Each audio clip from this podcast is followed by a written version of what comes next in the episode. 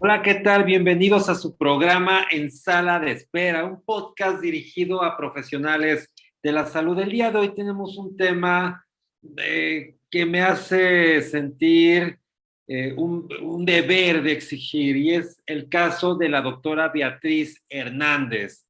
Como todos ustedes saben, el pasado miércoles Sí, el pasado, apenas el pasado miércoles en la tarde, ella eh, se vio involucrada en un accidente automovilístico, una situación que nos puede pasar a cualquier, un tema delito culposo. Sin embargo, eh, ante esta circunstancia, esto ocurrió en Obregón, en una, una, población Obregón en el estado de Hidalgo. Ante esa circunstancia, ella es eh, detenida por la policía municipal y llevada a los separos de esta misma policía. Poco tiempo después, justo una hora aproximadamente, ella fallece. El, el, eh, lamentablemente fallece y el, la, la, situación todavía más grave, me parece, que ocurre es que la autoridad municipal, los encargados de la policía municipal, incluso eh, toda la autoridad municipal señala que esto se debió a un tema de suicidio que la doctora se suicidó, la doctora residente, por cierto, según me informan, se suicidó. Esto todavía se me hace más grave, y se me hace más grave porque en México y en todo el mundo, todas las eh, barandillas, cárceles, etcétera, tienen un estricto protocolo para que estas cosas no ocurran. Se me hace un argumento, considero que es un argumento inadecuado, una, un, un, argumento eh, donde denota una falta de, que, digo, creen que las personas no sabemos o que lo más fácil es decir se suicidó, pero aún así eso implica una grave responsabilidad de las personas que están a cargo de esa, de esa oficina, de esa cárcel, de esa barandilla. Como le, reiter, le reiteraba, reiteraba, en todo el mundo existen protocolos perfectamente definidos para que no ocurra un suicidio en una cárcel. En una cárcel nadie debe suicidarse. Esto es eh, eh, del protocolo de quitar agujetas, eh, verificar que la persona no tenga nada, que al interior de la, celda, de la celda no exista un solo, una sola herramienta para suicidarse, si no imagínense la cantidad de suicidios que existirían a nivel mundial en todas las cárceles. Entonces, eso no, ocurre, no puede ocurrir en una cárcel, en una barandilla, y de ocurrir existe una notoria falta de cuidado, y de responsabilidad, por supuesto, de la persona que está a cargo de, esta, de, estas. Eh, por, eh, un reportaje del periódico El País establece que fue eh, probablemente con un pedazo de, tela. Digo, no, no, no, no entiendo cómo pueda man manipular un pedazo de tela sin unas tijeras, eh, romper un pantalón. No, no es, digo, hay muchas situaciones, eh, digo, eso no, no, debe ocurrir ni puede ocurrir, digo, si no todos los, eh, habría muchos reclusos que podrían hacerlo y, y suicidarse, claro. Eh, por ello, por una parte, nos eh, sentimos muy lastimados, muy lastimados por la muerte de un médico residente. Eh, se habla también de un tema de, que había salido positivo a toxicologías. Eso necesitamos ver el estudio, porque a pesar de que estuviera con un tema de toxicología que no, no, no, no, no creo que haya pasado, pero de haber pasado, bueno, eh, tampoco era motivo para que muriera. O sea, eso no justifica una muerte.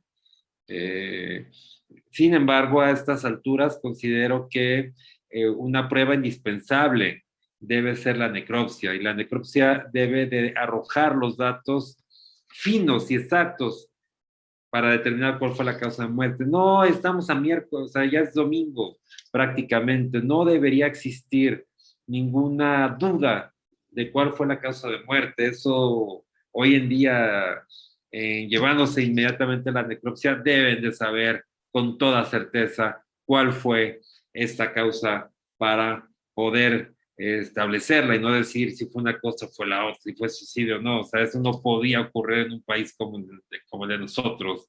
Eh, a estas alturas, estamos en 2021, eso en la necropsia misma que seguramente se practicó, deben de tener esta información. Luego entonces me hacen argumentos, reitero, lamentables. Por una parte, el establecer el tema toxicológico no es motivo para que alguien muera. Y el segundo, el tema del suicidio, el tema de eh, señalar que, que sucedió a la cárcel, eso es, es, una responsabilidad clara de la autoridad eh, que maneja estas cárceles. Y por último, lo más importante, ¿qué vamos a hacer? ¿Qué va a hacer la comunidad médica? Sé que en Pachuca se convocó una marcha para el día domingo, eh, pero veo a la comunidad médica, particularmente los residentes, muy quieta.